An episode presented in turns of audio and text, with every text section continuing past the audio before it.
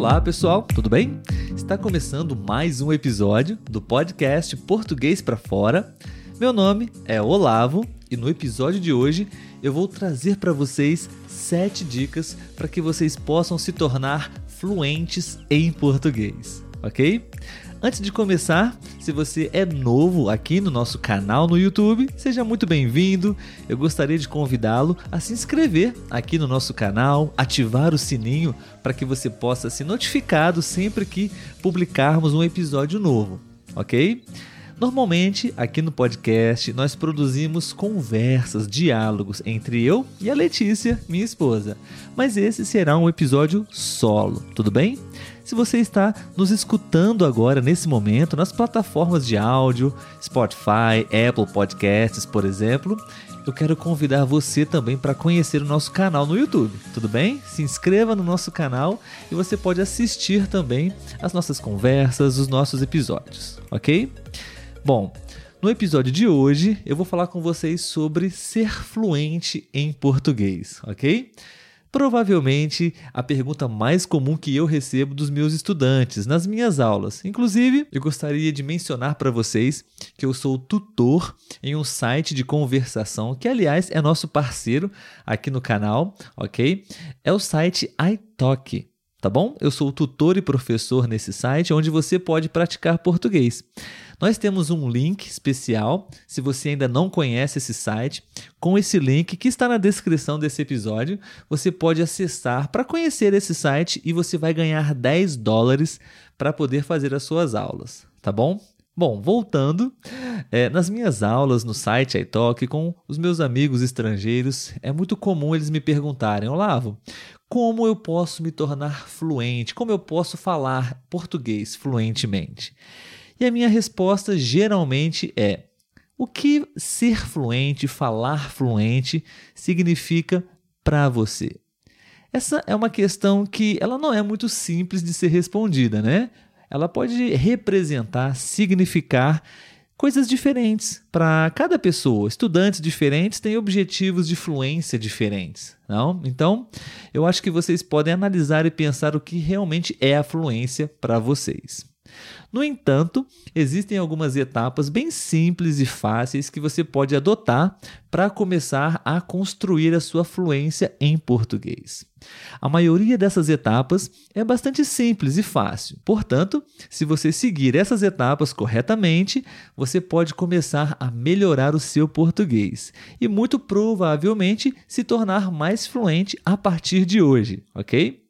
Bom, então vamos ao passo número 1. Um. Você precisa determinar, você precisa definir que o aprendizado do português é uma prioridade na sua vida. Isso mesmo, você precisa entender que isso agora faz parte da sua vida. Se você realmente reservar um tempo e dedicar esse tempo para aprender português, não apenas você vai construir uma rotina forte e consistente, mas também você vai progredir muito mais rápido no aprendizado do português.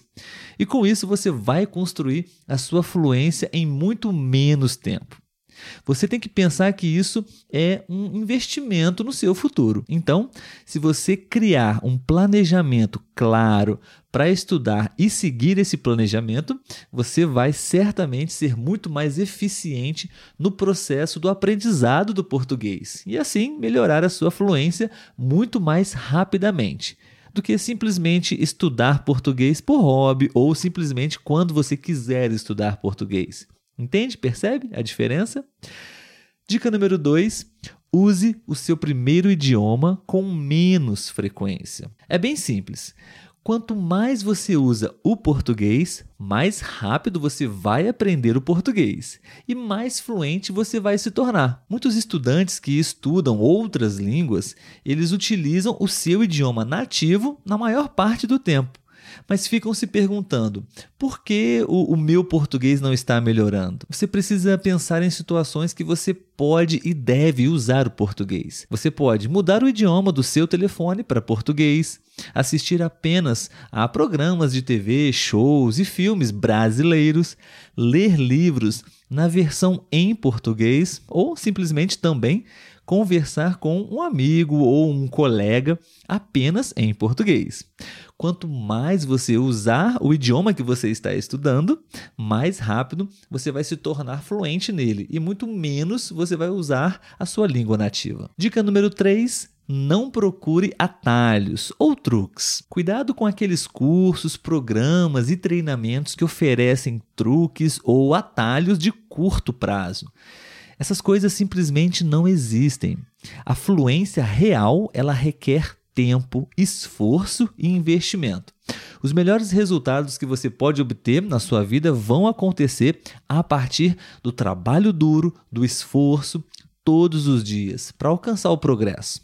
Se você realmente desejar melhorar sua fluência e falar português em um nível mais alto, você precisa trabalhar todos os dias. Continue usando o português o máximo possível e reflita sempre sobre os feedbacks dos seus professores, dos seus amigos, para você se concentrar naquelas áreas do português que você realmente ainda precisa melhorar. Dica número 4: construa a fluência em português ao seu redor. Se você estudar utilizando materiais chatos, desinteressantes, ler textos chatos ou ter que se forçar a realizar atividades que não são interessantes para você, muito em breve você vai desistir e vai perder facilmente a motivação. A solução aqui é usar o português de uma maneira que corresponda bem ao seu trabalho, ao seu estudo, aos seus hobbies e os seus interesses.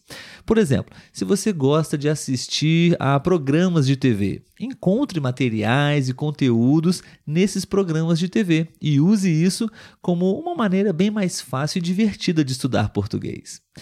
Você já terá algum conhecimento sobre esse tema e vai poder desenvolver a sua fluência sobre um certo contexto, um certo assunto que já é bem familiar para você. Dica número 5 ouça o dobro do que você fala. Nós temos duas orelhas e apenas uma língua, certo? Se você quer começar a falar português fluentemente, primeiro você precisa aprender a ser um bom ouvinte em português.